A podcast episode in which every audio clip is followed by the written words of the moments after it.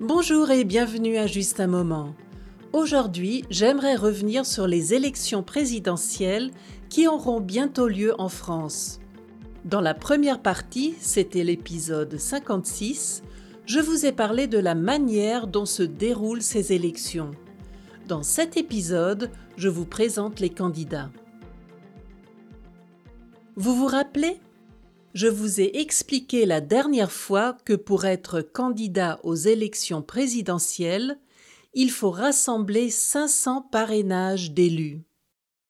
Depuis le 7 mars, les noms des candidats retenus, qui satisfont donc aux critères, sont connus.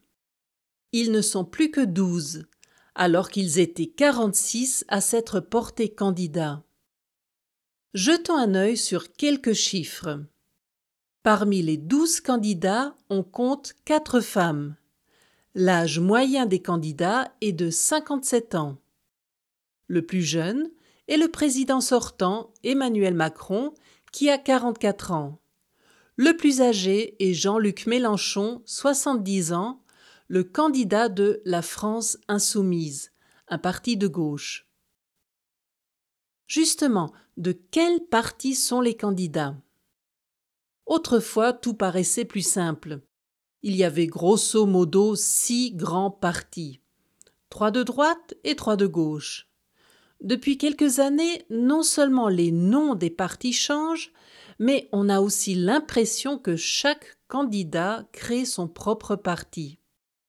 C'était le cas d'Emmanuel Macron en 2016 avec son parti La République en marche, qui se positionne au centre, centre-gauche, centre-droit, selon les thèmes.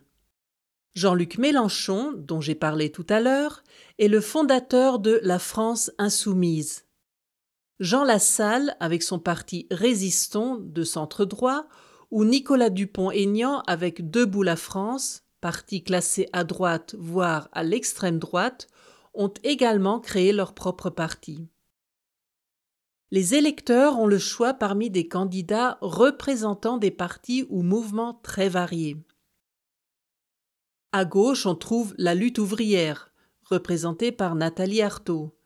Fabien Roussel est le candidat du Parti communiste. Le nouveau parti anticapitaliste a investi Philippe Poutou comme candidat. La maire de Paris, Anne Hidalgo, se présente aux élections en tant que candidate du Parti socialiste. Et les Verts ont élu Yannick Jadot comme leur candidat. À droite, Valérie Pécresse représente les Républicains, un parti libéral conservateur héritier des grands partis conservateurs et. Et puis il y a Marine Le Pen du Rassemblement national, parti d'extrême droite qui s'appelait il y a encore quelques années Front national. Son concurrent direct, également d'extrême droite, est Éric Zemmour du parti Reconquête, fondé il y a tout juste un an.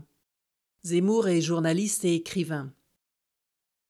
Quelles sont les chances de ces candidats? Qui pourra se présenter au second tour le 24 avril? D'après l'Institut IFOP, qui analyse les intentions de vote, le même duel qu'il y a cinq ans devrait se reproduire, à savoir Emmanuel Macron contre Marine Le Pen. Au moment de l'enregistrement de cet épisode, 28% des Français voteraient pour Macron et 20% pour Le Pen.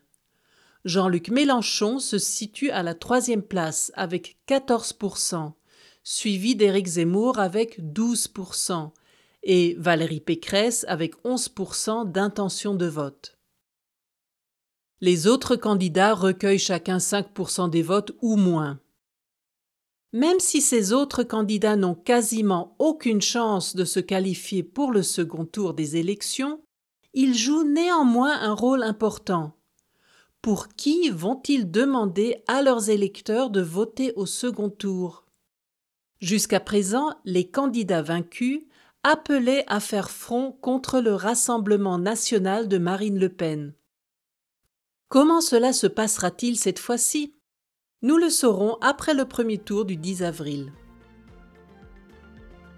Et voilà pour aujourd'hui. Je vous donne rendez-vous à deux jours du premier tour, c'est-à-dire le 8 avril pour un nouvel épisode de Juste un moment. N'oubliez pas de me suivre sur Facebook et Instagram pour ne rater aucune nouvelle. Je vous dis à bientôt pour un autre moment ensemble.